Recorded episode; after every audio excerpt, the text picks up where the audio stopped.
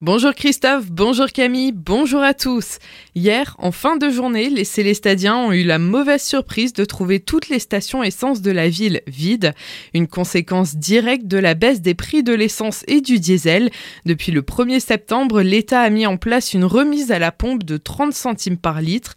Les supermarchés Leclerc de Célestat assurent que le réapprovisionnement des cuves est quotidien, mais la précipitation des usagers de la route sur les pompes entraîne des pénuries, parfois en une seule demi-journée.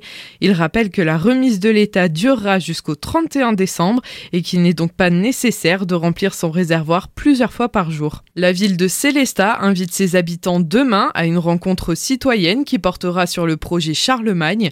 Cette restructuration de grande ampleur des espaces sportifs du nord de la ville fait débat depuis plusieurs mois entre les élus majoritaires de la municipalité et ceux de l'opposition, notamment sur le sujet du coût de ces opérations. La ville de Célestat a donc fait le choix d'organiser une rencontre citoyenne pour ouvrir le débat aux concernés. Le rendez-vous est fixé demain à 18h30 au gymnase Queberlé. Le gouvernement ouvre la porte à une sortie de l'Alsace du Grand Est. Les députés alsaciens de la majorité se sont rendus à Paris hier matin pour défendre la cause d'une région alsacienne unie. Le ministre de l'Intérieur Gérald Darmanin s'est dit favorable à une évolution du statut institutionnel de l'Alsace au nom de la proximité, de la simplification et de la diversification de l'organisation administrative. Le ministre de l'Intérieur a assuré aux députés alsaciens que ce quinquennat aura une ouverture le gouvernement devrait présenter ce sujet dans le débat autour de la mi-quinquennat. Cette nouvelle pourrait ouvrir un autre débat sur une sortie définitive du Grand Est et la reconnaissance en tant que 14e région française. Au mois de février, 92% des Alsaciens qui ont répondu à la consultation de la CEA s'étaient prononcés favorables pour une sortie du Grand Est. Une œuvre particulière a été inaugurée vendredi dernier à Célestat, Nouvelle Forêt 2016-2021-2121, avec la participation du Conseil municipal des enfants. 134 chênes ont été plantés dans l'île Valde. Art et action pour l'environnement ne font qu'un dans ce mélange de cultures.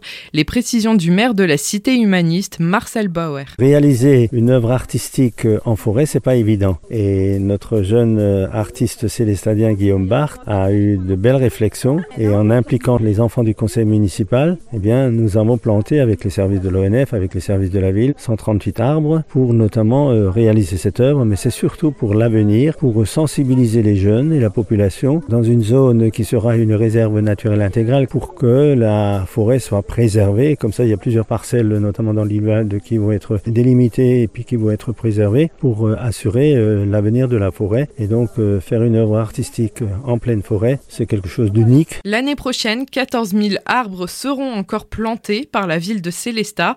Ce chiffre s'élève même à 100 000 sur les six dernières années, des propos recueillis par Solène Martin. Le souvenir des malgré nous à l'honneur à l'occasion du 80e anniversaire de l'incorporation de forces des Alsaciens et Mosellans dans l'armée allemande, la ville de Markelsheim propose une projection spéciale du film In Memoriam.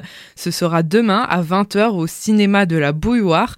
Vincent Boudet responsable culturel, nous en dit plus sur cet événement. La ville a tenu à mettre en avant euh, ce fait historique et nous allons accueillir le réalisateur du film In Memoriam. Donc c'est Benjamin Steinman qui nous fera l'honneur de présenter et échanger à l'issue de son film qui traite de l'incorporation de force des Alsaciens en 42. À cette projection, deux temps forts sont aussi organisés par la ville. Il y aura une conférence qui sera le vendredi 16 septembre à 20h, donc qui est euh, dispensée par monsieur Knittel, qui s'appelle Les Shearmakers, l'histoire des 14 conscrits réfractaires de 1941 raconté en images. Et puis il y aura évidemment la commémoration le dimanche 18 septembre à 10h au Monument aux Morts. L'accès à la projection du film In Memoriam est libre, mais les réservations sont vivement conseillées au 03 88 74 98 69. Retrouvez la programmation complète de la bouilloire sur notre site azur-fm.com, des propos recueillis par Solène Martin.